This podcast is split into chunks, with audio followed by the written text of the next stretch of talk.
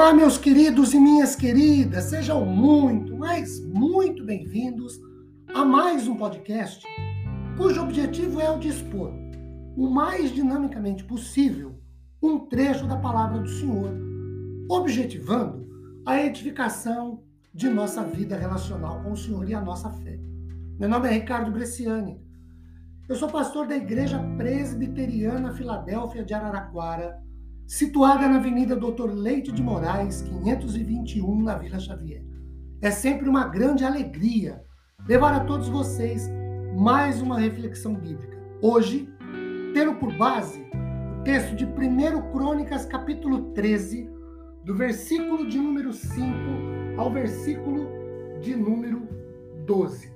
Meus queridos, nesse trecho, nós lemos a história sobre Davi, que procura trazer a arca do Senhor, que estava distante, para o centro da vida política religiosa do povo, que era a cidade de Jerusalém. A arca, ou arca da aliança, era um tipo de caixa de madeira, de mais ou menos, de acordo com o Êxodo 25, de 10 a 22, de mais ou menos um metro e dez de comprimento por 70, mais ou menos, 70 centímetros de altura e mais ou menos 70 centímetros de largura. A arca continha, primeiro, as duas tábuas com os dez mandamentos ou a palavra de Deus sobre as leis morais do seu povo. Êxodo capítulo 24, versículo 12, Deuteronômio capítulo 9, do verso 9 ao 11. Continha também um vaso com maná. Êxodo capítulo 16, versículos 32 e 33, que era um símbolo do sustento de Deus para a vida do seu povo durante toda a caminhada ao longo do deserto por 40 anos. Outra coisa, também continha a arca a vara de Arão que floresceu. Número capítulo, números capítulo 17, de 1 a 10, uma alusão ao poder de Deus e ao fato de que quem está ligado ao Senhor dá fruto.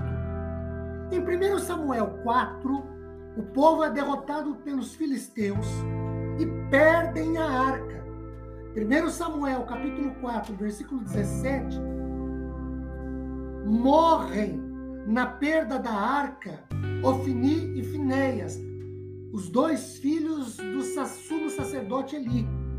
1 Samuel capítulo 4, versículo 18. Ao saber da perda da arca, morre Eli, sumo sacerdote. 1 Samuel capítulo 4, versículos 19 a 21. Ao saber da perda da arca, das mortes do marido, do cunhado e do sogro, a esposa de Finéias dá à luz a um filho, cujo nome é Icabod foi-se a glória. E ela morre no parto.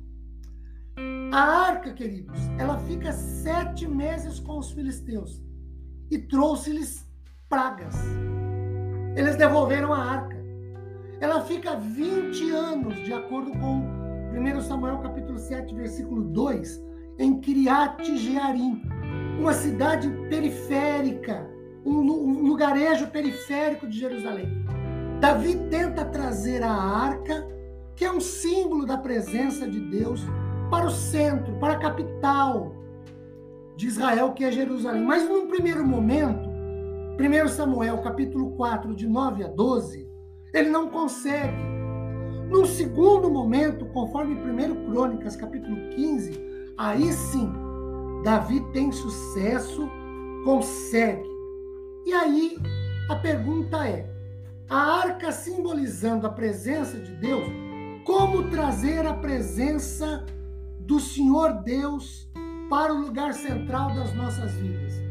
Olhando para a palavra do Senhor, e aí nos valeremos de 1 Crônicas, capítulo 15, versículo 2, promovendo uma volta às origens do serviço a Deus. Quando Davi intenta trazer a arca, num primeiro momento, numa primeira tentativa, ele falha, porque ele não faz de acordo com o que a palavra de Deus determinou. Segundo, promovendo santificação de vida, de acordo com, os com o capítulo 15, versículos 12 a 14. Sem santificação, diz a Bíblia, ninguém verá o Senhor. Sem procurar uma vida de santificação, de se abster de prazeres mundanos e carnais, para viver sem fanatismo, uma vida que agrade ao Senhor, não dá para se relacionar com Deus de acordo com a palavra. E terceiro, Davi promoveu uma reforma na adoração ao Senhor, porque ele traz os sacerdotes que deveriam, levitas que deveriam uh, ser os que se relacionavam com o manuseio da arca, e na medida em que o povo caminha, eles sacrificam, eles oram, eles consagram. Queridos, para trazer a presença de Deus nas nossas vidas, precisamos nos voltar à origem da palavra do Senhor, santificar as nossas vidas e adorar ao Senhor do jeito que a palavra de Deus pede para orar. Deus nos abençoe. Amém.